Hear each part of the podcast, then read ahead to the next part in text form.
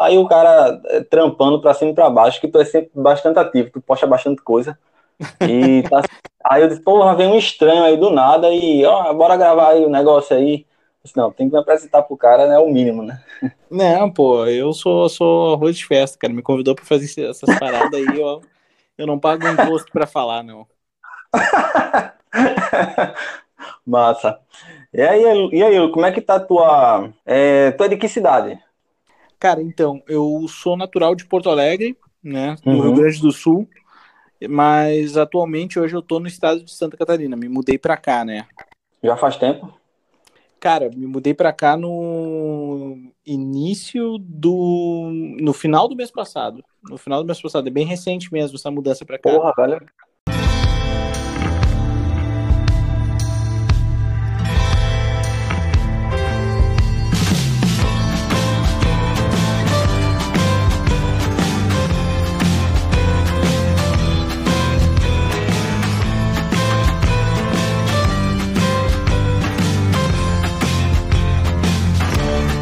Olá, eu sou Jade Tavares e esse é mais um episódio do Repercuta, o seu podcast sobre bateria e percussão. Episódio 8 dessa vez com mais uma entrevista.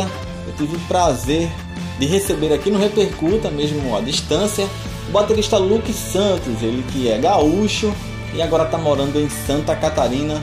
A gente conversou bastante sobre o primeiro contato que ele teve com bateria, com música de forma geral, passando também pela sua formação, ele que também é educador musical.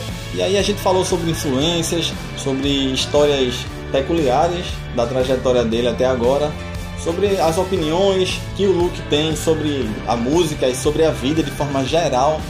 E convido a ficar conosco até o fim desse episódio.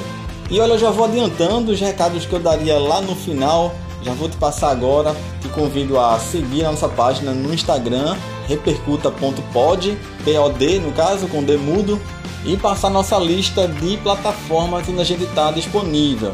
É, estamos no Spotify, no Anchor, Pocket Casts, Google Podcasts, Breaker, Rádio Public e Overcast. São essas plataformas e agregadores. Em breve teremos mais novidades. E aí também aproveito falando também da página no Instagram. Uh, nesse mês de novembro a gente estreou mais um quadro que é, são quadros curtos, trechos de declarações que bateristas ou percussionistas tenham dado ao longo da história da música. Te convido a participar por lá também.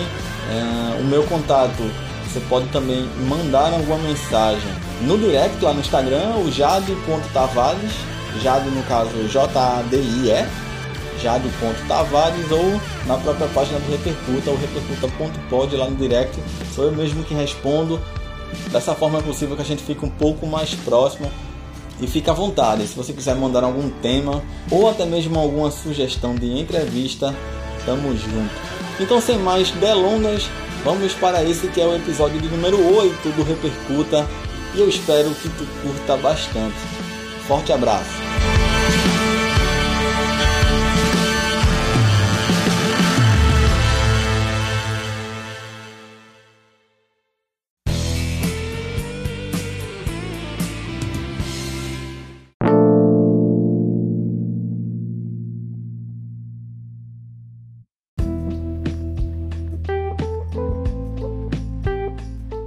Assim, a primeira pergunta que eu, que eu já faço a todo mundo que eu tô entrevistando é teu primeiro contato com, com bateria, como é que foi? Cara, meu primeiro contato com bateria mesmo, assim, foi um. Na época, assim, né? Uh, não tinha celular, não tinha internet. Uh, tinha internet, mas não tinha uma, uma coisa tão forte que nem hoje, né? De vídeo e essas coisas, assim. Então, cara, meu primeiro contato foi com um vizinho, assim um vizinho do bairro que chegou e falou: Bah, meu, tem uma banda, vou lá ensaiar, não quer colar junto no ensaio. E daí eu fui no ensaio, assim, quando eu cheguei, tinha uma batera montada, uma batera super simples, assim, mas que na época, meu Deus do céu, né, cara? Eu olhei aquilo lá, meu, meu, eu fiquei muito, muito encantado, né? Muito encantado, assim, fiquei muito com aquilo na cabeça, né? Isso tem que idade? Tu tem que idade nesse tempo? Cara, eu me lembro que quando eu tive esse primeiro contato, eu tinha. Eu tinha em torno de uns 12, 13 anos. Mas, ah, não, acho que eu tinha 13 anos, porque é o seguinte, eu, eu quis tocar batera porque eu tava na praia, olha só, eu tava na hum. praia, e daí eu tava andando de, eu tava andando de bicicleta, assim, na praia, e daí tinha uma loja de CD que tava fechando, assim, não tinha movimento, os caras tava fechando, e daí eu, pá, vou entrar pra ver qual é que é de CDs, assim, daí o cara tava, tava fechando a loja, e daí tinha dois CDs do Angra, assim, o Rebirth e... o Rebirth, não me lembro qual era o outro. E daí... Será que não foi o tempo Shadows? Será que... Eu acho que era, era, era o Thor, era o Temple of Shadows, é, então até, até minto, era 2004 isso aí.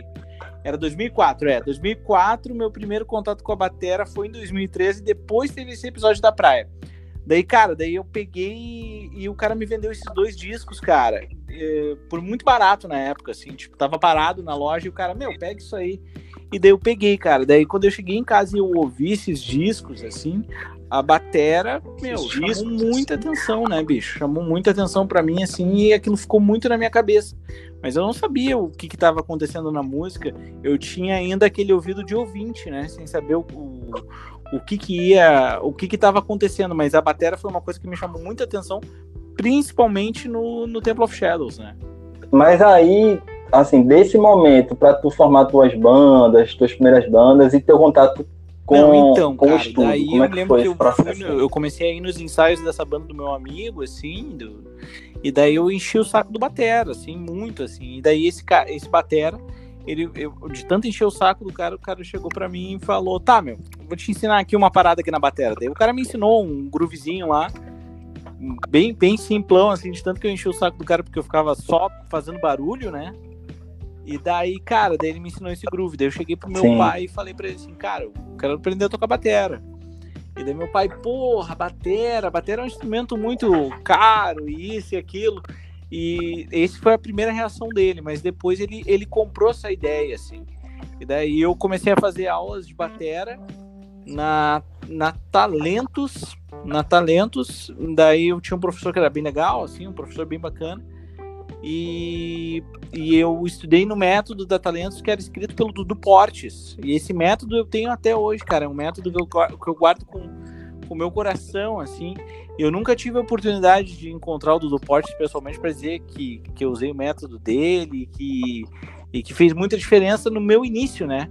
Naquela coisa, assim, de aprender mesmo o mecanismo da coisa, assim. Mas mas eu, o meu grande mestre, assim, o, grande momento, assim, onde eu comecei a, a ver a bateria, assim, com outro, outro olhar, assim, foi quando eu comecei a fazer aula com o Zé Montenegro.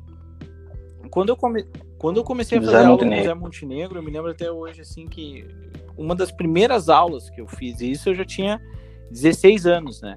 Então eu tava três anos tocando batera, tipo, só tocando batera, assim, já com aquele sentimento, assim, de, puxa, mas eu gosto muito disso, sabe? E daí quando eu quando eu quando eu fui fazer aula com ele, ele olhou para mim assim na primeira aula, primeira aula, assim, ele entrou, entrei na sala e ele perguntou: "O que que tu quer com a bateria? Tu quer ser músico profissional ou tu quer só tocar?" E aquilo ficou muito na minha cabeça assim, tipo, meu, o que que eu quero com a bateria? E daí eu fui num show do Angra e eu tava muito com isso na cabeça, meu, o que, que eu quero com a bateria e tudo mais, pô, meu, eu gosto muito de tocar. Não queria fazer faculdade de outra coisa, não queria tocar outra coisa, não queria fazer outra parada, eu queria tocar bateria. E daí eu tava muito, muito chateado, assim, né? Eu tava um adolescente muito revoltado por pensar que, tipo, não, não ia dar pra tocar bateria e viver de, de música e essa parada assim. E daí eu tava meio chateado. E naquele dia, cara, é, eu sempre fui um cara. Eu tenho 1,70 e quando eu tinha 16 anos, eu acho que eu tinha. Um, devia ter 1,60. Sempre fui baixinho, né, cara? Daí no final do show. Não sou um anão, cara. Então eu sou um anão, viu? Porque eu tenho um, eu também de 1,70. Então, Queria eu ter 1,70. O Aquiles sempre dava as baquetas e eu não tava com a camiseta do Angra, eu tava com a camiseta do Aquiles, porque eu era muito fã dele, assim. E, cara, ele ele pegou assim no final do show, ele olhou para mim com a camiseta dele assim, e ele esticou uma baqueta. E a galera foi para pegar, e ele recolheu a baqueta, não, é para o cara. E a, galera foi pegar de novo, ele recolheu, não, é pro cara. Daí a galera abriu, tipo, o mar vermelho e eu saí caminhando assim pela galera e peguei a baqueta. Cara, ô velho, quando, eu Caralho. peguei a baqueta lá, velho, eu tive, bah, eu tive uma certeza, assim, veio uma eu, eu fiquei obstinado pela parada. Eu fiquei tipo assim, meu, isso aqui que eu quero da minha vida. É isso aqui, cara. Não importa o que eu vá fazer na minha vida o, depois, mas eu sei que é isso aqui que eu preciso fazer, é isso aqui que eu quero fazer, velho. E daí começou, né, cara? E daí a gente te, teve um lance muito legal que meu pai, ele construiu esse vínculo também com, com Aquiles, que a gente foi numa workshop, foi a primeira vez que eu vi o cara. E o meu pai se tornou um grande amigo do Aquiles, e o Aquiles se tornou um grande amigo nosso. E por aí vai, cara. Por aí vai, né? E foi indo. Daí, daí cara, daí depois eu peguei e em 2009 eu tinha aquele lance, final de colégio, essas coisas assim. Deu, ah, tem, tem, tem que ter uma profissão e tudo mais.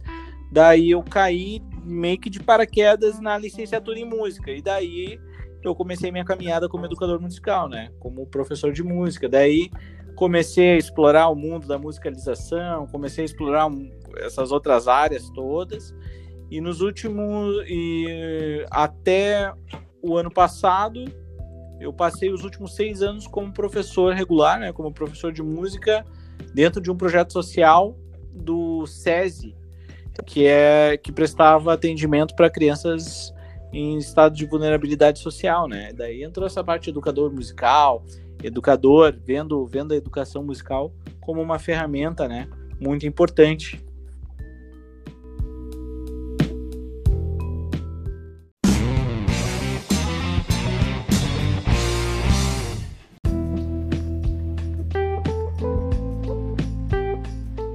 É, para te perguntar qual, qual a influência que tu vê nesse processo enquanto educador para tua vida pessoal, assim, é, para além da música, sabe, cara? Porque eu uhum. garanto que tu deve ter tido uma experiência bastante é, sim, sim. bastante marcante para tu. É, né? A função, assim, como, como educador, assim, é uma coisa, assim, é, é, cara, é enriquecedor e ele te traz uma, uma, uma visão muito grande, assim, sobre uh, como pequenos atos e as coisas que tu, que tu implica para outras pessoas fazem uma diferença muito grande na tua vida, né, cara? Entende? Então, que, que uma semente plantada ali é uma, uma parada muito, muito intensa, assim, né? E que realmente faz muita diferença na vida das pessoas. O que mudou na minha vida, cara, foi ter uma percepção de, de o quão privilegiado eu, eu fui, sabe? Eu tive condição, eu tive condição de ter minhas bateras que eu, que eu, quis. No primeiro momento eu tive bateras usadas muito ruins, mas que realmente foram muito importantes para ter os equipamentos que eu tive hoje e que por aí vai, né? E toda essa caminhada, né, bicho, de, de, de educação mesmo, assim, foi uma coisa que me que cresceu muito. Mas, assim, uma, uma parte muito chave, assim, para mim, foi quando eu estava trabalhando há uns dois anos atrás com uma orientadora pedagógica e ela me apresentou o interacionismo. Porque o que, que é o interacionismo, né? Porque às vezes, como professor de música, e cara, quando tu é professor de música, é, principalmente em escola de música, essas coisas, existe uma cobrança muito grande de tu fazer o aluno tocar, e, e o próprio professor cobra muito dos alunos, e tem muita gente que não tem conhecimento educacional e que cobra muito do aluno, do aluno, tipo, mostrar resultado, do aluno, sabe, tipo, tocar, saca? Do aluno tocar. E na realidade, o interacionismo, o que que é? Ele valoriza o aprendizado que o aluno teve. Então, se tu tem um aluno que ele vai chegar no, em um ano aprendendo a tocar todos os 40 rudimentos, mas tu tem um aluno que a única coisa que ele vai aprender a fazer é o single stroke roll, tá tudo bem, cara, porque esse é o aprendizado daquele aluno, saca? Perfeito. É, entendo, entendo. É isso aí, cara. É, interacionismo, isso aí foi uma coisa que realmente mudou a minha vida, velho. Assim, era uma das perguntas que eu tenho aqui na pauta também. Quais são os desafios que tu tem por ser educador? Porque eu fico imaginando, é, no, numa escola assim, uhum. essa pressão de mostrar resultado, né? De mostrar que, que o aluno. Assim, é, assim, tem muita preocupação com números, né? Sim. É, em, em meio que transformar o aluno em um número em que deu dividendos ali, deu resultado. E muitas vezes a parte é, é, é, assim, humana mesmo da coisa, ela é meio que deixada de lado, né? Esse lance do internacionalismo é justamente isso aí. Ele não, ele não se importa com a parte de, de número, no caso, saca? A questão não é o número. Uhum. Tu não olha o aluno como um número ou como alguém que tem que dar um resultado X. Por exemplo, tu não pode mensurar. Tu não pode botar, digamos assim, tu tem uma sala. Eu dei aula de percussão para 15 alunos. Então, tipo, eu tenho 15 pessoas diferentes que têm caminhadas diferentes. Então, como é que eu posso dizer que o aluno que, que o aluno que chegou no resultado X é o aluno que está tocando bem. O aluno que não chegou nesse resultado não é o que está tocando bem. Cara, não, não é assim, sabe? Não, não é por aí. E eu acho que, cara, eu vou te falar, o grande desafio como educador, estando num país que a gente está, cara, é tu conseguir viver disso, sabe? Uhum. Porque, porque, tipo assim, é, tu ser professor é muito difícil é muito difícil porque tu, tu tá, tu tá num, num, patamar onde tu não, não é valorizado, saca? Financeiramente tu não é valorizado. E, e por aí vai, cara. E digamos assim, cara, e tu tá como educador musical, como professor de música, é tu ser mais desvalorizado ainda, sabe? É tu lutar contra uma maré muito grande, muito grande. Tu tem profissões hoje que, que tem um rendimento muito grande e tu tem profissões hoje que não tem um rendimento tão grande. Então acaba de por acontecer que, digamos assim, às vezes tem ótimos profissionais, ótimos professores, pessoas que realmente conseguem buscar essa coisa assim de, de, de envolver os alunos no aprendizado e tudo, só que, cara, esses grandes profissionais às vezes eles têm que se amputar, não é?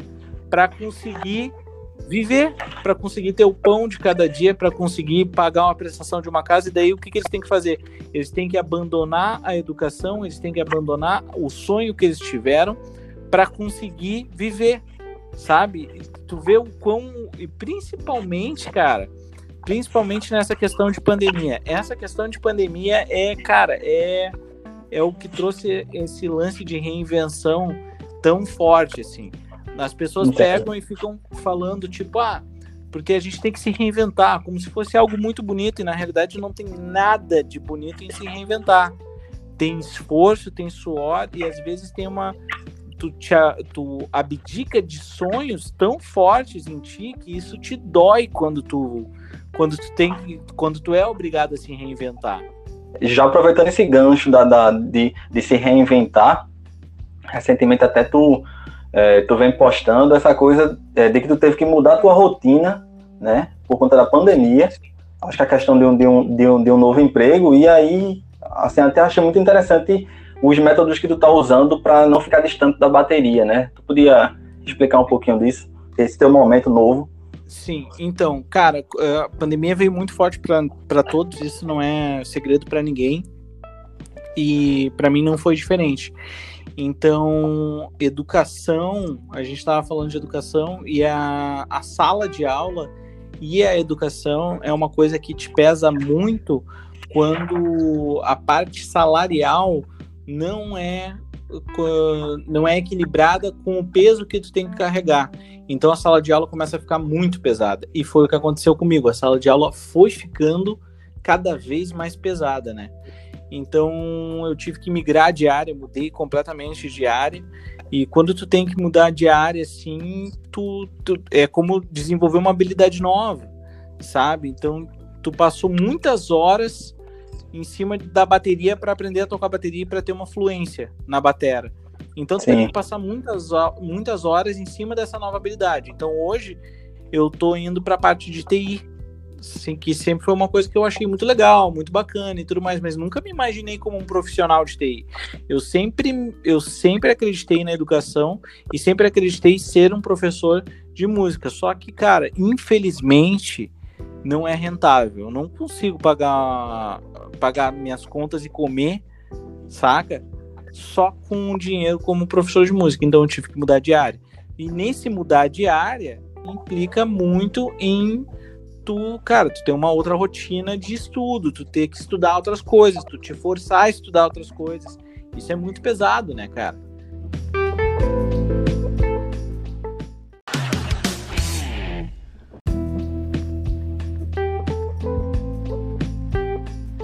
então acabei que acabei migrando de área, né? Então migrando para uma área que é extremamente difícil, não é fácil e é extremamente cansativa, que é essa parte de desenvolvimento web, desenvolvimento da parte de sites e toda essa parada. E, cara, e é um aprendizado novo, assim, é um aprendizado totalmente novo. E, e, tem uma diferença muito grande, por exemplo, quando eu comecei e terminei minha faculdade. Quando eu comecei minha faculdade de música, eu tinha, eu tinha 19 anos. Terminei com 23. Hoje eu tô começando uma outra faculdade de com 30 anos, vou terminar com 33, 34. Então, o, a, a, a curva de aprendizagem e o tempo que eu tinha para errar, ele é, ele, digamos assim, ele, ele tá muito mínimo hoje, né? Exatamente, cara.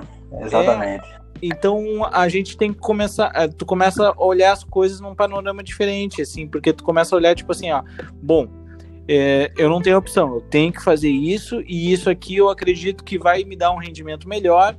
Por que, que eu quero esse rendimento melhor? Então, para que eu para eu conseguir, cara, para que eu conseguisse fazer essa faculdade tendo em vista uh, a continuação do meu sonho, eu tive que botar um objetivo macro, né? Que é um objetivo lá longe, que é o seguinte: manter vivo as minhas produções musicais, os CDs que eu gravo, as minhas produções de vídeo e para manter isso vivo, eu preciso fazer e me dedicar isso aqui agora porque vai chegar um momento onde eu vou ter base salarial suficiente para conseguir manter isso vivo. Só que, claro, né? Quando tu faz uma coisa há muito tempo, isso se torna, quando é uma coisa muito rotineira é, e muito comum, assim, no teu dia a dia, pensa, eu estudo bateria desde os 13 anos. Imagina tu chegar para alguém e dizer assim, não, tu não vai mais estudar. Não tem como. Isso é, isso é um hábito, virou um hábito teu. Então eu tive que pegar e, e ser muito cirúrgico, assim, né, nessa questão de, de organização. Então, digamos assim, hoje, por exemplo, eu consegui um estágio na parte de TI, né? Sim. Onde eu tenho que desenvolver todas as aplicações, fazer toda essa função e aprender a fazer isso também, né? E para aprender a fazer isso e desenvolver isso, eu tenho que estudar essa parte de TI. Então, digamos, eu começo eu começo meu trabalho às 10 horas da manhã, mas eu tô de pé 10 para 6. 10 para 6 eu meu, caminho, faço uns exercícios e umas sete e meia depois do meu café, eu fico das sete e meia até umas oito e dez estudando batera e o resto do dia é só TI, é só informática, é só TI, desenvolvimento e, e tag, e div, HTML, todas essas paradas aí, cara. Religiosamente, né, Luke? Religiosamente. Cara, religiosamente. Então, digamos assim, quando tu começa a ter um. Pô, imagina, tu, tu é um cara que tá acostumado a ter duas, três, quatro horas de estudo. E tu pega e, tipo assim, cara, tu tem uma hora. E essa é uma hora. Tipo, se tu perder essa uma hora, não tem como tu dizer assim, tipo, ah, vou fazer de noite. Ah, vou fazer mais tarde. Não tem, cara. Então, tipo, não tem. Então, tipo, eu tava trocando uma ideia com, com o Marvin Tabosa. Tu conhece o trampo dele? Sim, sim. Conhe, conheço, assim, não sou tão próximo, não, mas conheço algumas coisas que ele fez. Cara, ele é. Ele, ele, ele, além de ser um batera incrível, ele é uma pessoa sensacional. E eu tava trocando uma ideia com ele, falando com ele que eu tinha visto uns stories dele sobre uma planilha. E daí eu peguei e comprei a planilha dele. Ele me conseguiu uma planilha muito boa, aonde a gente consegue mensurar. Então eu consigo uh, botar em dados isso, né? Botar em dados todo o meu estudo na batera. Então, digamos assim, por exemplo, hoje assim eu abri o Excel e fiz o preenchimento de todas as coisas que eu estudei naquela minha uma hora. Fiz o preenchimento de tudo aquilo e, por exemplo, cara, eu tô há uma semana usando. Então eu já tenho mensurado que eu estudei 3 horas e 40, eu sei quais os exercícios que eu mais estudei, quais os que eu menos estudei, e tenho mensurado o que, que eu tenho que melhorar. Isso em dados, cara, e isso é uma coisa que a informática me ensinou. Cara, dado é ouro. Dados. São, Foda, né, velho? Dados são ouros, porque não tem, não tem argumentação. Eu fiz o meu cálculo aqui, por mês eu vou ter estudado 10 horas por mês. 10 horas. Diga aí. Em, diferença. Cara, em 12 meses dá 120 horas. 120 horas de estudo. E 120 horas não é tipo assim, ó, ah, eu estudei 120 horas esse ano, tipo, ah, estudei, pausei. Não, 120 horas que tu não parou de tocar. Uhum. E, é, e é ali, assim, assim, tá testado ali, né, pela, pela planilha, que foi isso, não é, né, não é, não, assim, não é nada abstrato, né? Exatamente, cara, exatamente. Tá, agora, tá agora diz uma coisa, Luke, nesse processo, o que é que tu prioriza no estudo, já que o tempo tá bastante curto agora? Então, cara, eu priorizo manter a técnica em dia, né? E algumas coisas novas. Então, digamos assim, é, o poder, a, a, a curva de aprendizagem ela tem que ser um pouquinho um pouquinho rápida, né? Então o que, que eu faço? Eu estudo muito Blast Beat, que é uma coisa que eu adoro, apesar de, de não conseguir fazer tão bem ainda, eu fico estudando muito. Então eu tenho estudado, por exemplo, hoje eu estudei tercina em 240, ali a parte de tercinas em uníssono, para dar uma aquecida nas mãos, depois fico em 260, 270, tudo Blast Beat ali e pequenos compassos, uhum. pequenos tempos de compasso. Depois eu vou para a parte dos pés ali, que daí eu estudo swivel e estudo uma técnica nova, que daí eu sei que isso aí, meu, é dedicação para mais de metro, que é o rail toe, né? Rail toe. E daí, cara, e peguei assim, tipo, ah, eu tenho o curso lá do Eloy, que é o Batera para Subversivos, então eu pego, por exemplo, um capítulo por semana. Por exemplo, essa semana eu peguei o frases com dois bumbos. Então eu organizei, isso tudo eu faço no final de semana, a organização dessa semana de estudos, né? Então eu organizei essa semana para ver as frases de pedal duplo. Então digamos assim, ah, eu peguei aqui são cinco frases que ele que ele passa. O, vão ser é uma frase por dia. E daí, cara, tem que ser objetivo, super objetivo, tipo uma frase, cinco minutos nessa uma frase, vê o vídeo, tenta entender, entendeu? Tenta fazer, fica tentando fazer. Se eu não consigo fazer a frase, eu repito ela no dia seguinte. Mas eu não fico, eu não, não extrapolo esses cinco minutos, tipo, puta, não tô entendendo isso aqui, vou ficar mais tempo. Deveria, mas em função de, de não poder hoje fazer isso, eu tenho que ficar os cinco minutos e tipo, ó, não deu, amanhã eu vejo isso aí.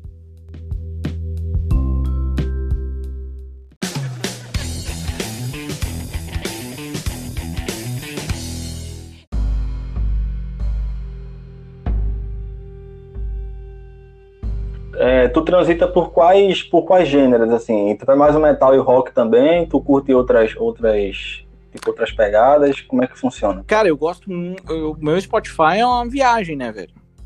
Meu Spotify, assim, eu costumo dizer assim que eu, eu estudo esses lances de metal extremo, mas metal extremo não é uma coisa que eu ouço muito, assim. Eu gosto muito, tenho ouvido muito Jan lá, que é umas paradas que realmente, o cara, eu olho esses bateras tocando, por exemplo, eu olho o Marvin tocando, eu não entendo é porra nenhuma, assim, ó. Fico olhando assim, caralho, velho, não entendo nada. E eu gosto muito, cara, eu gosto muito de jazz, influência do meu professor, o Zé Montenegro, meu grande mentor, que foi o Zé Montenegro. E, cara, é, é, é, um, é, um, é um estilo mágico, né, cara? E também por causa da faculdade, que a gente tinha que estudar os standards de jazz e toda essa parada ali, nas aulas de harmonia e essas coisas assim. E eu gosto muito de música, eu gosto muito de música brasileira, mas música brasileira na, no, no seu embrião mesmo, assim, na parte de, de, de, de, percursiva, sabe? A coisa é percursiva uhum. mesmo. No primeiro CD da Wickless Machine, o debut álbum da Wickless Machine, foi o primeiro CD que eu gravei, tem um tem um chachado na, na primeira faixa, Manipulation. Tem um chachado bem no solo ali. E agora no último trabalho que eu gravei na Nigurá, eu também botei algumas coisas de música brasileira que eu fui estudar com Demetrius, Locks, fiz sim, quatro... Mexe Locks, sim. Adoro umas... ele, velho. Nossa, eu fiz umas quatro aulas com ele, peguei o DVD dele, me destrinchei aquilo lá. Só que, claro, né, meu amigo? É o Luke Santos tocando o maracatu, não é o Demetrius. Então o troço não ficou muito ali, aquela coisa, né? Mas a gente. mas ficou com a tua cara, né? Ficou com a tua cara. É, a gente tenta. É, o, mas o grande lance é tentar achar alguma uma linguagem, assim, né? É tentar achar uma linguagem para a gente conseguir se diferenciar do, do que a galera vem fazendo.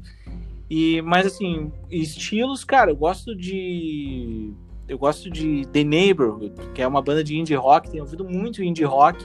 Acho muito legal. Gosto muito de pop, cara. Gosto muito de música pop. Acho muito legal. Os bateras são animais. Demais, cara.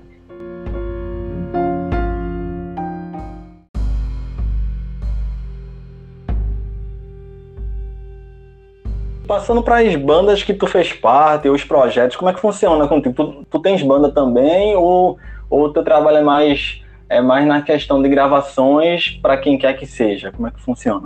Então, eu, eu gravo para quem quer que seja também. Se a pessoa me chamar, eu gravo. Eu, cara, não tem coisa que eu mais amo fazer do que gravar. Eu amo gravar e hoje eu também programo as bateras. Então, tipo assim, a galera às vezes não tem dinheiro para fazer uma para fazer uma gravação, eu vou lá e ofereço esse serviço também para programar as bateras para as faixas, né?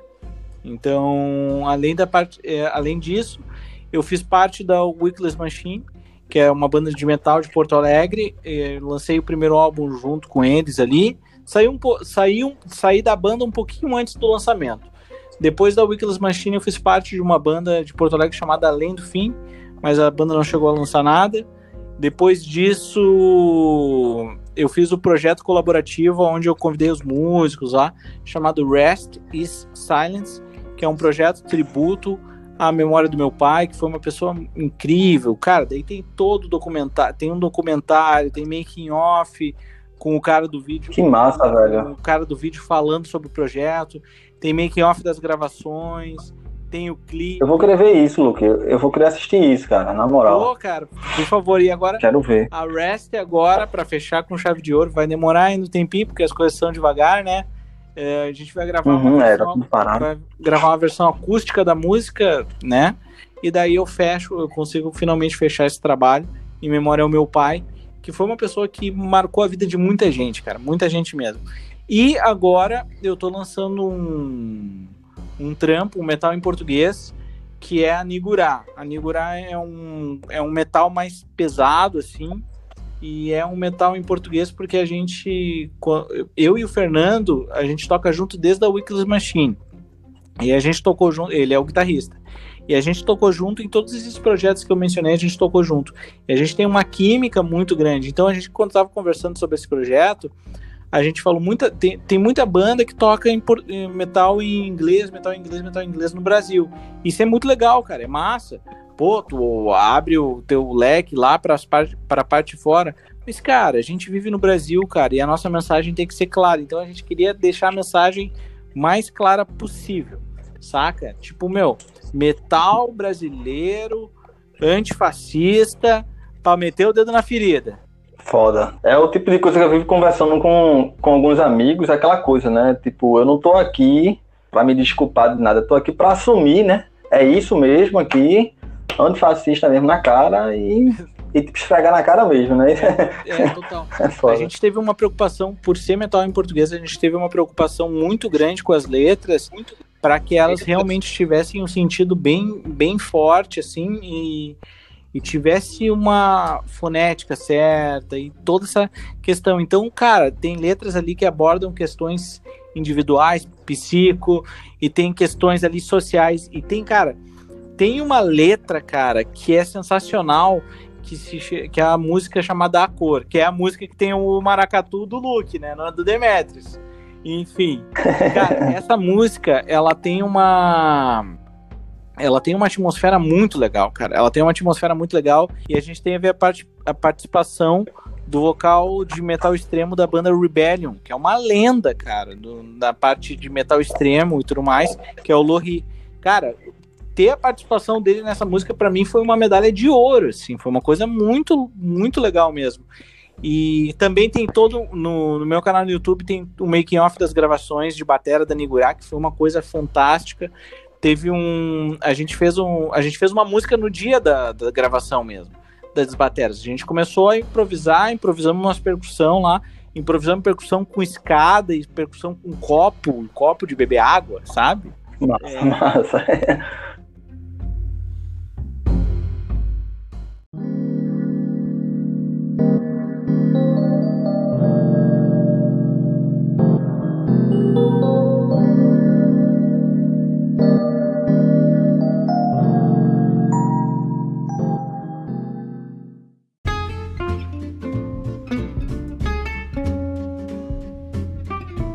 E Luke, passando agora, a minha curiosidade, minha, minha próxima pergunta para você é para tu falar um pouquinho com relação ao teu, a tua configuração, tipo de bateria, o que é que tu gosta de usar, como é que é o teu set. Tá. É, bom, eu, nessa mudança para Santa Catarina eu tive que deixar minha bateria em, em Porto Alegre. Eu tenho, cara, mas eu tenho dois sets, assim, que eu gosto bastante de usar. É, bom, o meu, o meu set maior é o set que fica lá em Porto Alegre e é dois bumbos de 22 por 18. E daí tem a caralhada de tom que vai do 8 até o 18, né? Então é 8, 8, 10, 12, 13, 14, tom de 14. Daí vem um surdo de 16, surdo de 18, surdo de 14 do lado esquerdo. E daí caixa, cara, para mim a melhor caixa que foi inventada na face dessa terra é a caixa do John Bonham, cara. Não tem caixa melhor que essa, cara. Ah, porque a caixa tal é boa pra caralho. Não, não cara, é boa, mas não é, é não é a Ludwig Supraphonic. Simples assim. Essa caixa para mim foi a caixa que eu me achei assim. E Led Zeppelin é uma banda que eu ouço todo dia, cara. Eu sou apaixonado por essa banda assim. Sabe? Sou, sou fissurado demais assim. E cara, é... e a outra configuração que eu tenho era dois bumbos de 18 dois bumbos de 18, um surdo de 14 na frente, um surdo de 16 do lado e um tom de 12 no lado esquerdo. É, essa configuração com dois bumbos de 18, cara, vem das aulas que eu tive com o Zé Montenegro, porque numa aula que eu cheguei para ele, na época não tinha essa porra de trigger, essas coisas assim que hoje eu uso pra caralho, né? Na época não tinha essas coisas assim, e daí ele chegou para mim e falou assim: Ó, cara, pra ti que quer estudar pedal duplo, dois bumbos, tu tem que ter um bumbo de 18, cara. Por quê? Porque o bumbo de 22, como ele é grave, ele embola pra caramba. Então, às vezes, tu não tá vendo algumas notas que estão saindo ali emboladas. E o bumbo de 18, por ser um bumbo menor, tu vai afinar ele numa tensão um pouquinho mais média, então a coisa no teu ouvido vai aparecer mais. Cara, isso aí ficou na minha cabeça o resto da minha vida. Enquanto eu não tive uma bateria com dois bumbos de 18, eu não dormi, cara. Aproveita, Luke, também. É, é, se quiser falar também da tua prataria de, de baquetas, tu também aproveitar para falar da, dos teus apoios das marcas que te apoiam. Fica à vontade também. Então, cara, eu, eu tenho um, eu tenho uma grande felicidade na minha vida que, que é ter esses apoios, assim, esses patrocínios. Ser músico no Brasil, ser educador musical no Brasil não é uma atividade fácil. E certamente qualquer apoio que tu tem de uma marca, uma marca que chega para ti para colar junto, para fortalecer o teu corre, é uma coisa importante para o músico. Então, cara, hoje eu sou patrocinado pela marca de pratos Crest, no caso, que são os pratos, cara, são, cara, meu, foi um sonho, cara. E o que eu posso dizer, cara, eu nunca vou me esquecer do dia que eu recebi a mensagem do Relações Artísticas da época, ele até não tá mais na, na marca, mas quando eu recebi a mensagem dele falando para mim, pô, vamos fazer o trampo, vamos isso, vamos aquilo, deu, pô, fiquei muito emocionado. É, sou, sou patrocinado pela Pad Gorilas. É, sou patrocinado pela Los Cabos Drumstick, trazidas pela Novita Music. E pela True Tuner, afinador de batera. E sou patrocinado também pela KA Drum Pedal. Tenho eles no meu coração. A tua configuração de pratos e de baqueta, como é que tu usas? Tu curte? Gosto, cara, eu gosto de variar bastante. Então, tipo assim, para estudo eu gosto das marching bands é, pratos, pá, prato tem um monte, cara. Ultimamente, assim, o que eu tenho usado no meu set é o Raid Orbit da Crest, que é um puta de um raid massa pra caralho. Um China Rustic B10, que é meio que um protótipo, até tu consegue algum, alguma coisa dele, mas assim, ele é muito foda. E daí os ataques eu uso. Eu tenho usado o Aged, que é uma linha de, de, de latão, que tem um puta de um som. E tenho usado um hi-hat de 15 da Fusion. E baquetas?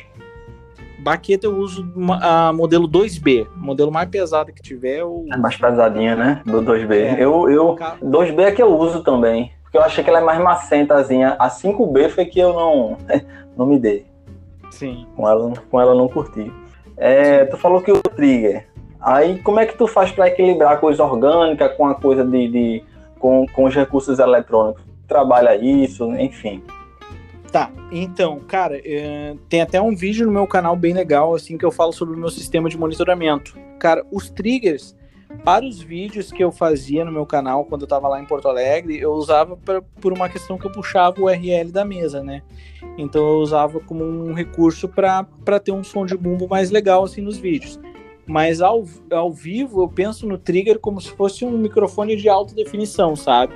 Então eu não mexo na sensibilidade dele, porque tem uma galera aí meio falcatrua que mexe na sensibilidade da, dá só uns toquezinhos, o troço dispara, parece um canhão, né, bicho? Isso, é, um pipoco do trovão. Eu tenho, um, é, tenho um conhecido que usava assim, era um, tipo, ele, é, tipo, era um peteleco e ele saía um trovão, cara.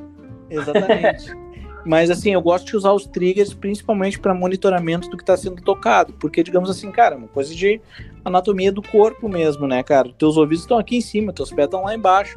E no bolo tu não ouve teu bumbo direito. Então, quando tu tem um trigger e tu, e tu consegue jogar isso pro teu ouvido, pro teu monitoramento, cara, é outra vida, sabe? Porque tu, tu consegue. Porra, cara, tu consegue te ouvir, né, velho? E eu acho que isso é uma coisa que, que faz muita diferença hoje em dia. Tu conseguir te ouvir, velho.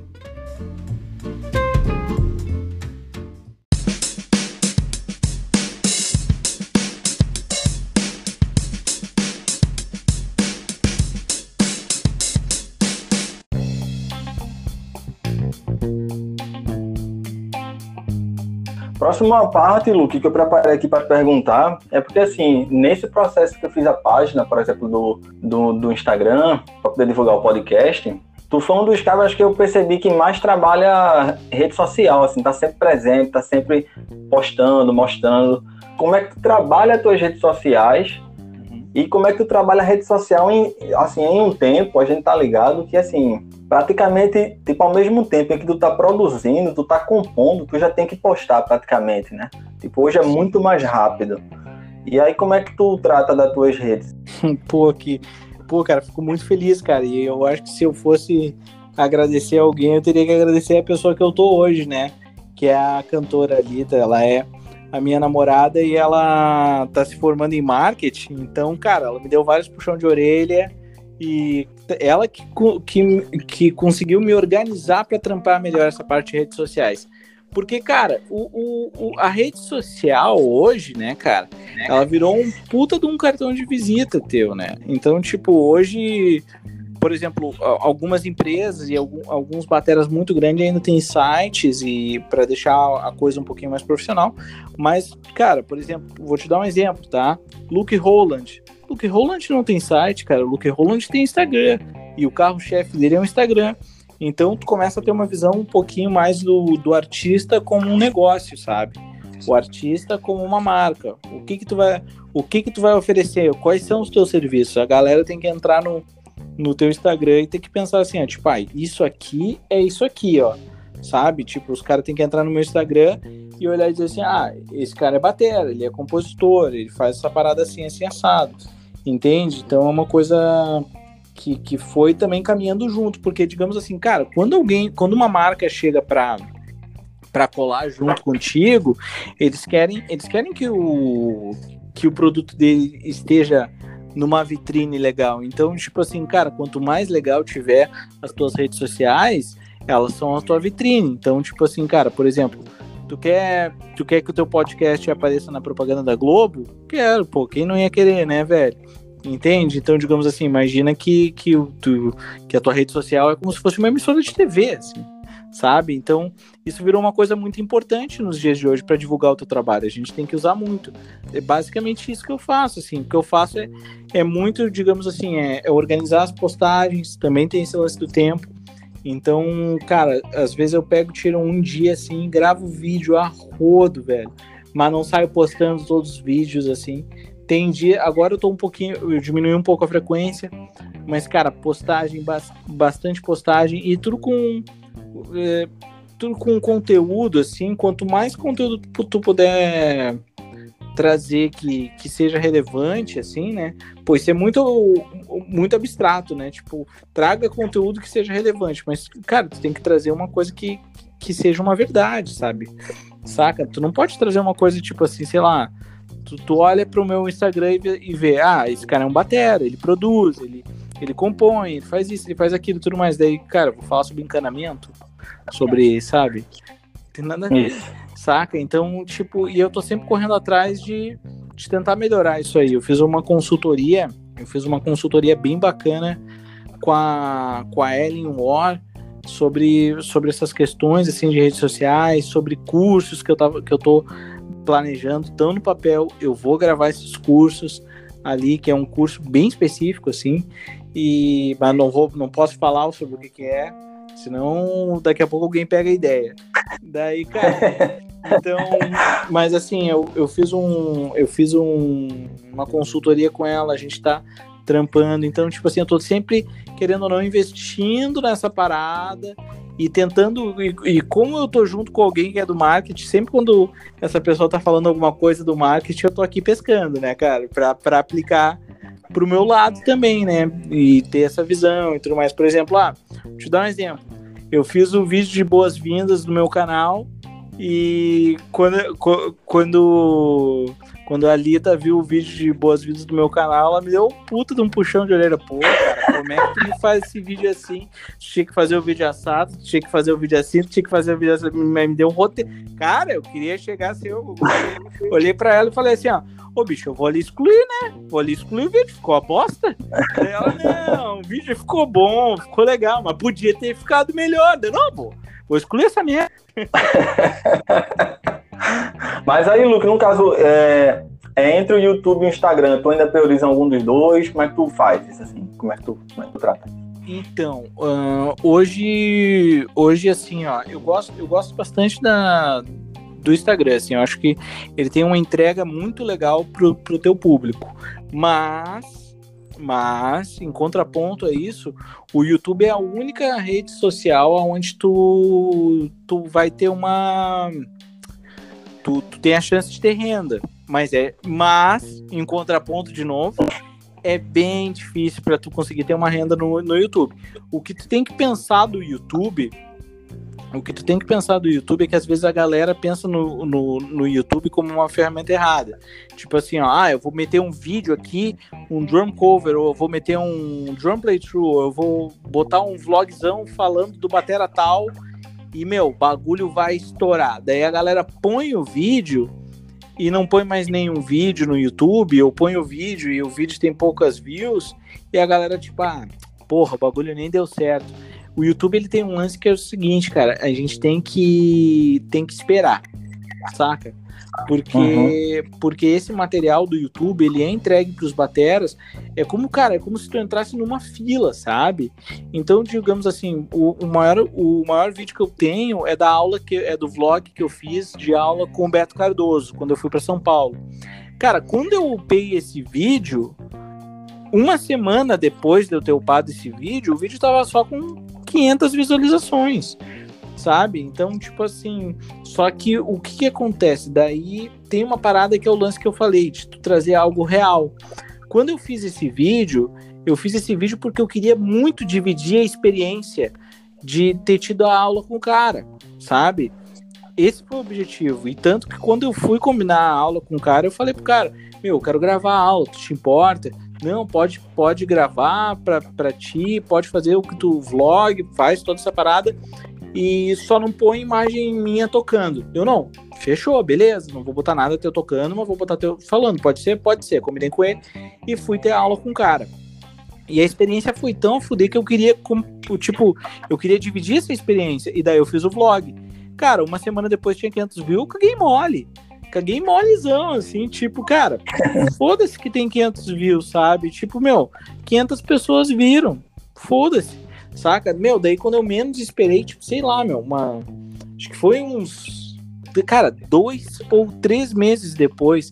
Tipo assim, cara, nem me lembrava mais do vídeo. Quando vê, meu, meu celular começou a explodir de notificação. Fulano curtiu, fulano curtiu, fulano curtiu, fulano curtiu, fulano curtiu, fulano comentou, fulano comentou, fulano comentou, daí foi indo, foi indo, foi indo, foi indo, foi indo, 27 mil visualizações. Então, tipo assim, daí o que que acontece? Por exemplo, ah, eu quando esse ano eu fiz um vídeo que era um unboxing das, é, das peles Williams Red.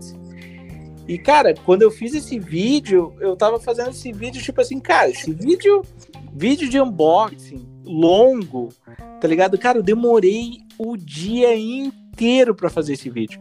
E eu pensei, cara, esse vídeo vai, se der 100 views, vai ser muito, sabe? Meu, o bagulho deu 1,700, 1,800 Hoje, cara, para um canal pequeno de, de oh, mil porra. inscritos, tu tem 1.700 orgânico, é, é, um puta, é um puta troféu. Então, digamos assim, e a galera, a galera espera a coisa muito rápido. Então, tem que ter uma noção que, digamos assim, pode ser que um vídeo que, que tu postou há um ano atrás dê um boom.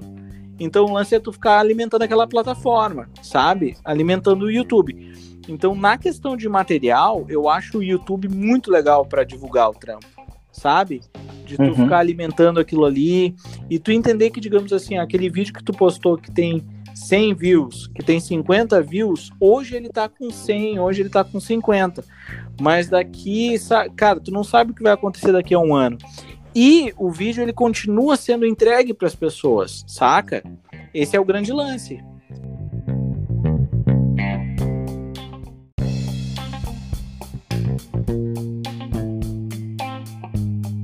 Momento roubada. é, mesmo assim, com todo esse acesso de rede social, a gente tá num extremão. Tipo, tá num extremo, eu tô no outro. Te uhum. perguntar, tipo, não poder deixar passar, como é que tu vê a questão musical na tua região, sabe? Das uhum. cenas. E também te perguntar se tu passou por alguma situação pitoresca, alguma, alguma doideira em situações de show ou então de gravações em estúdio, assim, uma coisa que tu nunca mais vai esquecer e que tu gostaria de compartilhar. Bah, bicho, vamos lá então. Bom, a cena metal ali do, do, Rio Grande do Sul, posso falar do Rio Grande do Sul, de Santa Catarina eu não conheço nada, recém cheguei. Mas a cena metal do Rio Grande do Sul é uma cena que, digamos assim, cara, tem muita banda, muita banda legal, mas é uma cena assim que a galera não, não. Como toda boa cena metal, a galera vive reclamando, ah, não apoia, não isso, não aquilo e tudo mais eu sempre tive uma visão de fazer o meu trampo, saca? Então, tipo assim, isso nunca me incomodou. Tipo, ah, fazer show só pro cara do bar, fazer show pra dois, três bonecos, sabe? Uhum. Eu, eu, gostava de estar tá tocando, saca? Tem, tem, um, tem, tem uma entrevista de um cara que ele foi guitarrista do Almar, Paulo Schraver. Ele morreu de um problema no coração. Ele era do Rio Grande do Sul. E ele falava uma frase que ele dizia assim: Meu, banda underground e médio porte vai tocar banda uh, pequena e médio porte, vai tocar é underground. Não tem choro, não vai ver dinheiro, não tem choro nem vela. E é isso aí, eu curto underground mesmo, eu curto metal, eu sou metal tranqueira e foda-se. E para mim é isso aí, tá ligado? É isso aí.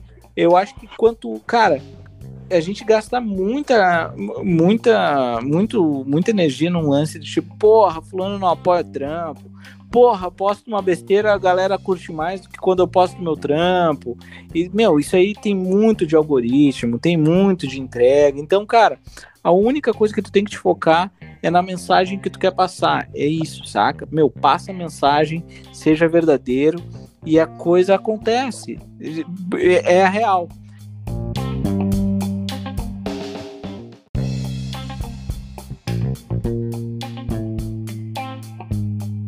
Roubada, velho. Bah, velho. Seguinte, teve uma ocasião que um, que um, que um cara me chamou para fazer um trampo. E daí o cara chegou e falou assim: Não, cara, ele é um, é um cantor do Rio de Janeiro lá. E o cara canta uns trance, um, sei lá o que o cara tocava. Não era cantor de rock, nada, nada. Era, usava aquelas vozinhas de autotune, essas porra toda aí. E daí eu, os caras, não, a gente vai fazer uma versão rock da música. Eu não. Sem problema nenhum, cara. Daí eu. Daí não, e daí, cara, daí a gente faz a versão, daí a gente combinou. E daí o cara. Só que é o seguinte, cara, meu, é no, tipo, o cara falou comigo na segunda-feira, o troço era no final de semana. E deu, não, vamos fazer. A gente organiza os ensaios, organiza assim e fizemos. E daí, cara, no prim... daí o cara falou: Não, meu, quarta-feira eu tô na tua casa aí pra gente ensaiar e organizar a música. Deu, não, beleza, bora lá. Daí chegou na quarta-feira o cara, bah, meu, não vou conseguir. Deu, puta, meu. Daí eu já, puta que pariu. Daí eu, bah, beleza. Daí na quinta-feira o cara não foi. Daí na sexta-feira, um dia antes da gravação, o cara foi. E daí eu cheguei pro cara e falei assim, tá, meu, mas essa ideia de fazer uma versão rock da música do cara, tu trocou uma ideia com o cara? Porque, meu, eu não sou side, sou um cara que toca qualquer coisa, eu sou um batera de metal de rock. E daí o cara, não, não troquei ideia, mas o cara só vai ter que ir lá e cantar. O cara não, não chia, não, não isso, não aquilo e tudo mais. E eu, puta que pariu, né, cara? Deu, ah, vai dar merda isso aí. Daí, beleza. Daí a gente não vai fazer nenhum ensaio com o cara. Não, não vai fazer nenhum ensaio com o cara. Deu, pá, beleza. Daí, meu, cheguei, passei o som lá.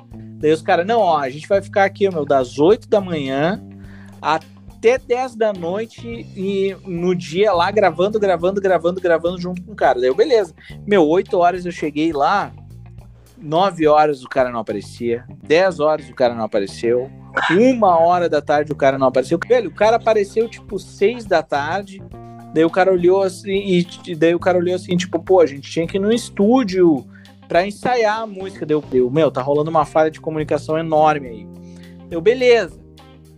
Daí, cara, a gente foi para lá, pro estúdio, deu, bah, levei meus pratos, essa coisa toda. Galera com dinheiro, né, velho, comprando, tipo, pe pegando hora, fazendo uma festa, né, cara. E daí eu, assim, cara, daí eu, assim, eu olhei assim, eu fiquei, puta, cara.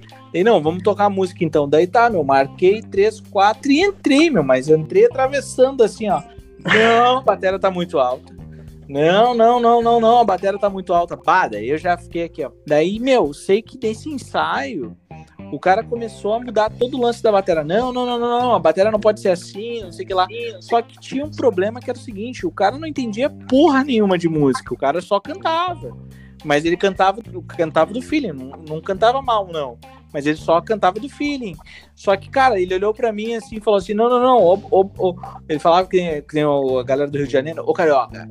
Não, ô Gaúcho, o negócio é o seguinte, ó Gaúcho, tu pega aí, Gaúcho, tu tem que pegar aqui no início da música, tu tem que pegar e, e fazer um fazer um chuvisco aqui na batera. Eu, porra, chuvisco, velho, me diz como é que tu interpreta alguém te olhando e dizendo assim, faz um chuvisco na batera. velho, Caralho. sabe? Daí, daí eu fui lá, daí eu conduzi assim no, no ride, no hi-hat, e o cara, não, não, não, não, não, não, faz mais chuvisco, mais chuvisco ainda, mais chuvisco. Eu, puta, cara. Daí sei que no dia lá que a gente foi gravar essa parada aí, cara, sei que começou a dar tudo errado, dar tudo errado. Sei que daqui a pouco os caras pegaram e olharam pra mim. Saíram assim, eu fiquei sozinho no estúdio, eu já senti o um abraço, né? Daí o cara, o cara que me chamou voltou assim, bah, cara, ô, o cara não tá gostando muito da, do arranjo que tu fez da bateria, não tá gostando muito da bateria e tudo mais. Não, cara, sem problema nenhum. Pago o meu cachê aqui que a gente combinou. Você paga o meu cachê integral. E daí eu pego, recolho minhas coisas e vou embora. Os caras pagaram o cachê integral e foi embora.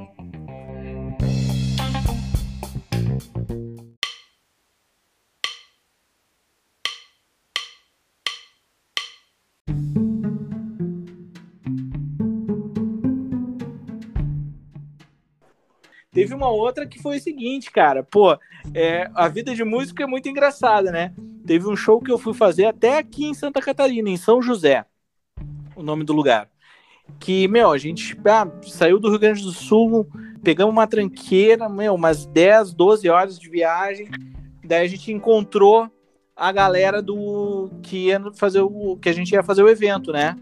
Não, ó, a gente vai ter que dirigir mais umas duas horas para ir lá para casa. Deu, não, porra sem problema nenhum, né, velho? Daí, cara, daí a gente pegou, velho, e daí a gente dirigindo assim. Cara, daqui a pouco a gente entrou num bairro, velho, que era muito rico, irmão. Mas, irmão, era muito rico, cara. Meu, galera com quadra de, de futebol nas casas, assim, tu via as quadras de futebol nas casas. Daí eu dirigindo o carro pensei assim, ó, estourei, velho. Hoje eu vou tomar banho numa hidromassagem, velho. Estourei, cara. Finalmente, cara. Chegou o momento. Chegou o Agora momento, vai. Cara. Daí, cara, tinha uma casa super humilde, super humilde, com uma plantação de alface na frente. E do... A única casa humilde do lugar tu fosse. A única casa humilde era a casa que a gente ia ficar, velho. Daí a gente ainda entrou. Caralho. A gente entrou, pá, o contratante era um queridão. A gente entrou no lugar, assim, daí o contratante olhou pra gente e falou assim: ó, é, cara, só tem um problema. A casa tem um quarto e tem 40 pessoas aqui na casa. Então a galera tá, tá dormindo onde dá. Deu, pá, pode crer. E aí, rolou o show? Não, e o né, show nem rolou, cara. Baixou a polícia. Bem na hora Eita, que a gente ia tocar, baixou a polícia, a gente teve que voltar para o Rio Grande do Sul. Bah, foi uma, uma função. Mas essa daí da casa eu me lembro assim, que eu olhei assim, depois de 12 horas de viagem, olhando assim, porra, vou jogar futebol hoje, cara. Vou pegar, vou, vou jogar futebol, vou tomar banho numa hidromassagem, Sacou? Meu, hoje, hoje o negócio vai ser assim, ó, meu. Hoje eu vou estourar a boca do balão. Que nada.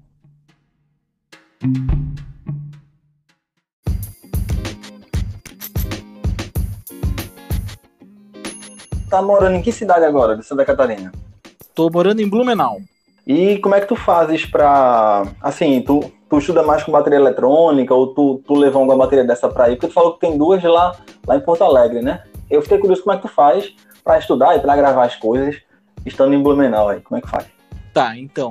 Eu hoje eu tô com uma. Eu trouxe uma bateria minha que eu tive que tirar no, no na chave de fenda, assim, as canoas, assim, desmontar toda para conseguir caber no carro. Mas eu trouxe a menor. Eu trouxe uma bateria menor, assim, para eventual gig que eu for fazer, alguma coisa assim. E eu tenho uma bateria eletrônica que é onde eu estou estudando. Meu estudo é todo numa bateria eletrônica e numa pad aqui da Pad Gorilla, melhor pad do Brasil. E basicamente é pad, bateria eletrônica e uma bateria acústica que eu uso somente quando vou fazer gig. E se caso acontecer de alguém me chamar para fazer uma gravação, daí eu alugo um estúdio, levo o meu equipamento, que eu tô com o meu equipamento de áudio todo aqui para captação, né? Então consigo captar um áudio legal e mandar para pessoa. Mas eu tô vendendo muito o lance do serviço, assim, tô, tô, tô divulgando bastante essa questão do serviço aí de programar a bateria pra, pra galera, né? Porque isso aí é um baixo custo muito legal. Fica com uma bateria com puta de um som.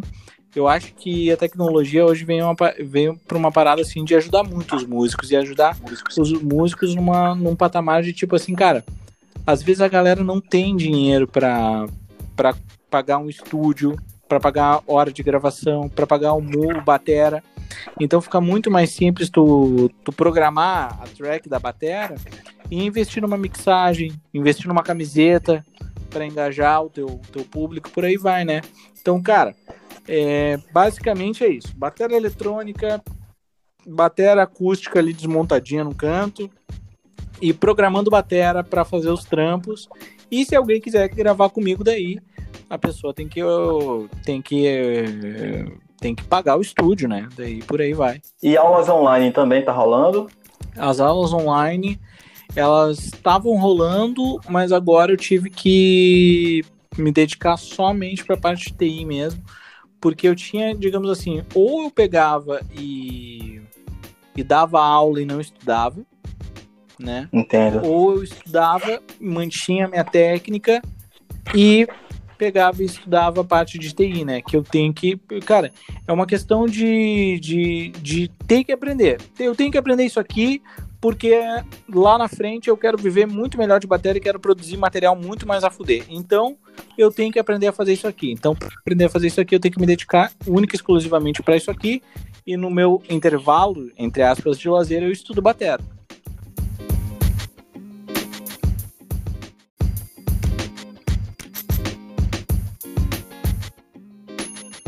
Normalmente no final dos episódios eu gosto de fazer um pinga-fogo, sabe? Com, com o convidado. Pô, mano, que Mas que é aí eu tenho mais um.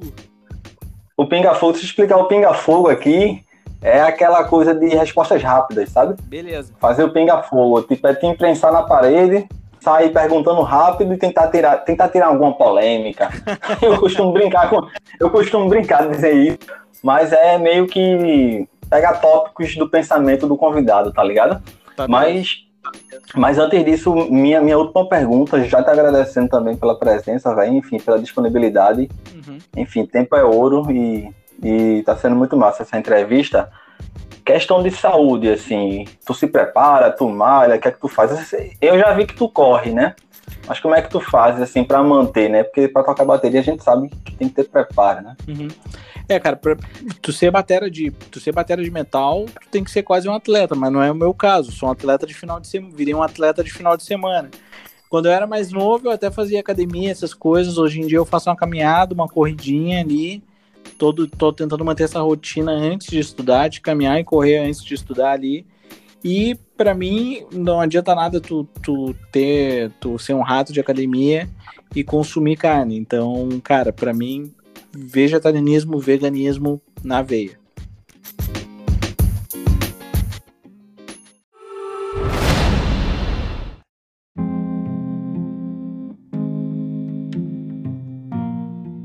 Agora eu passo para esse pinga-fogo aí, Luke. Beleza, bora lá.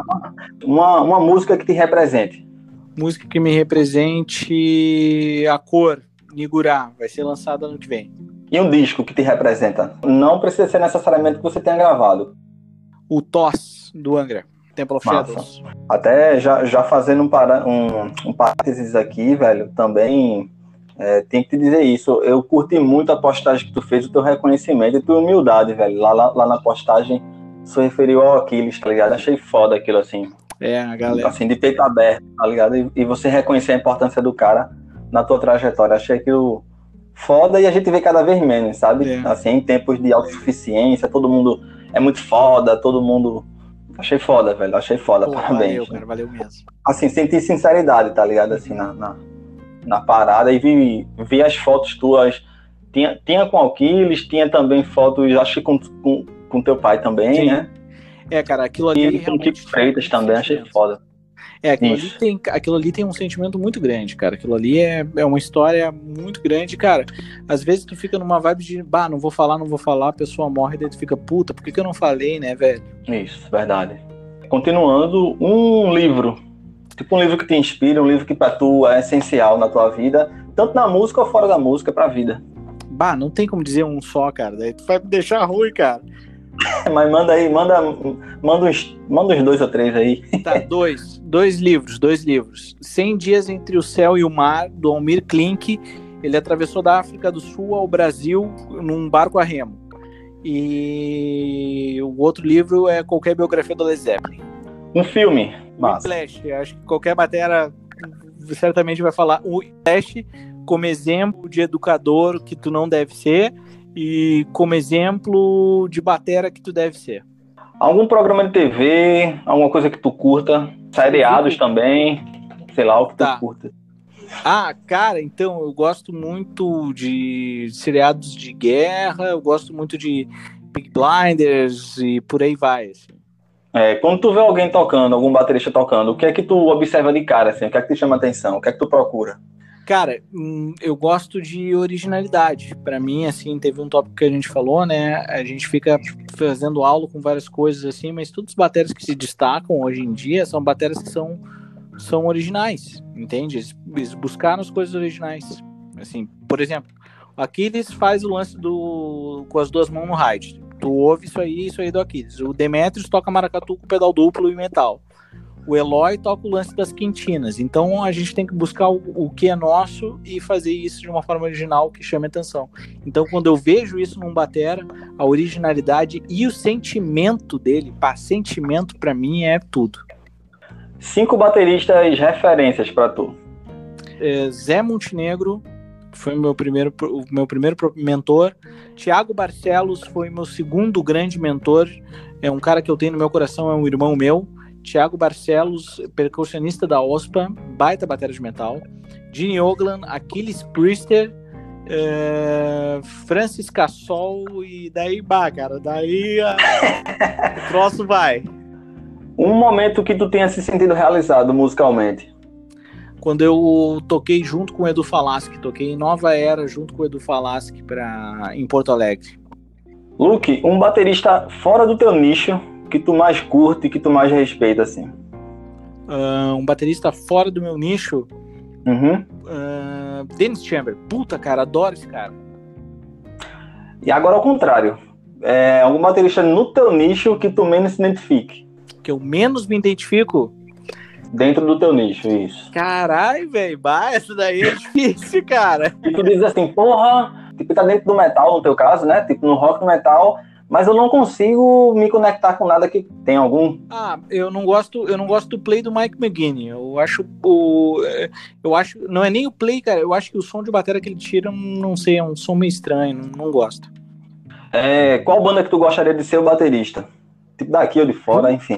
Um sonho. Bah, cara, qual banda que eu gostaria de ser? Bah, Kill Sweet Engage. Bah, se o Kill Sweet Engage me convidasse pra eu largava tudo, cara. Pra Jogava Jogava tudo pra cima e ia embora.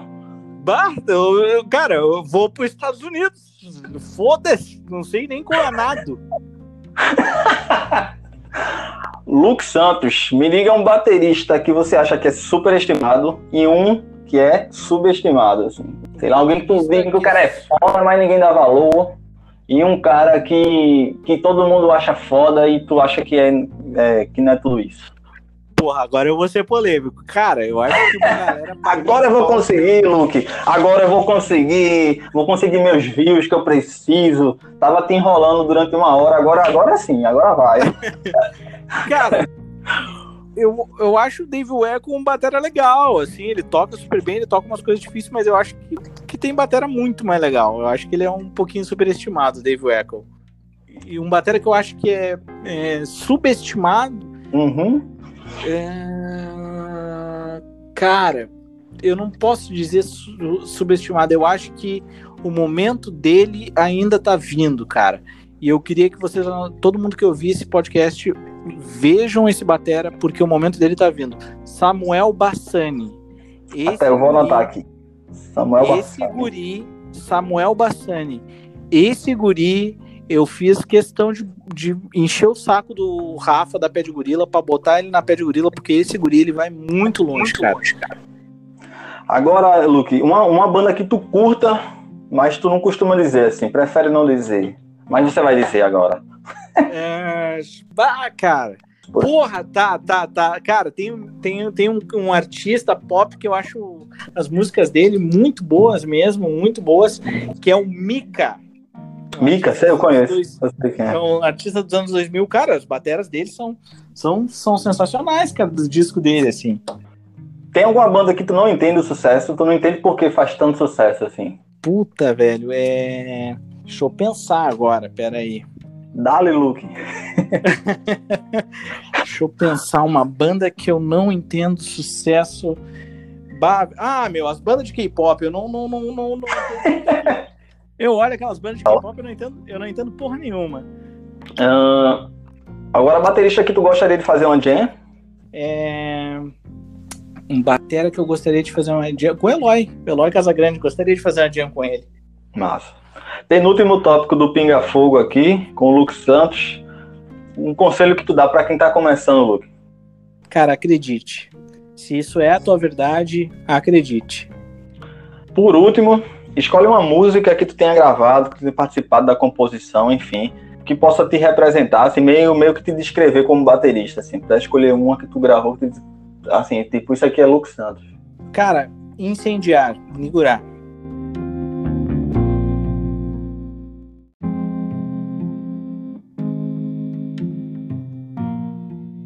Luke, te agradecer pela participação aqui no Repercuta. Aí, assim, de fato, velho, com esse momento de pandemia, ainda mais, essa correria, tua mudança de rotina, como tem mudado aí, eu tenho acompanhado. A gente tá distante, mas, mas a vantagem de rede social é essa, velho, que aproxima, né, velho? E é, deixar esse espaço aqui para você deixar teu, teus contatos, ou de repente até, se tiver alguma pergunta que tu queria responder que eu não tenha feito, fica à vontade. Já te agradeço demais, velho, pela presença. Então, uh, não poderia deixar passar essa parte aí do, de agradecimento se falar um pouquinho também do meu professor da, do Conservatório de Música da USP, Tiago Barcelos. Tiago Barcelos foi um grande mestre na minha vida e teve uma importância muito grande. Então, o primeiro agradecimento é para ele. E, cara, é, o agradecimento que eu vou deixar é agradecimento às marcas que, que apoiam o meu trabalho, a toda a galera aí que tá, que vai lá, curte minhas postagens, vê os meus vídeos, faz os comentários aí. A gente tá sempre junto e, cara, quem quiser entrar em contato comigo, meu DM do Instagram ali sou eu que respondo mesmo, não tem erro. Esse foi Luke Santos, esse foi mais um episódio do Repercuta.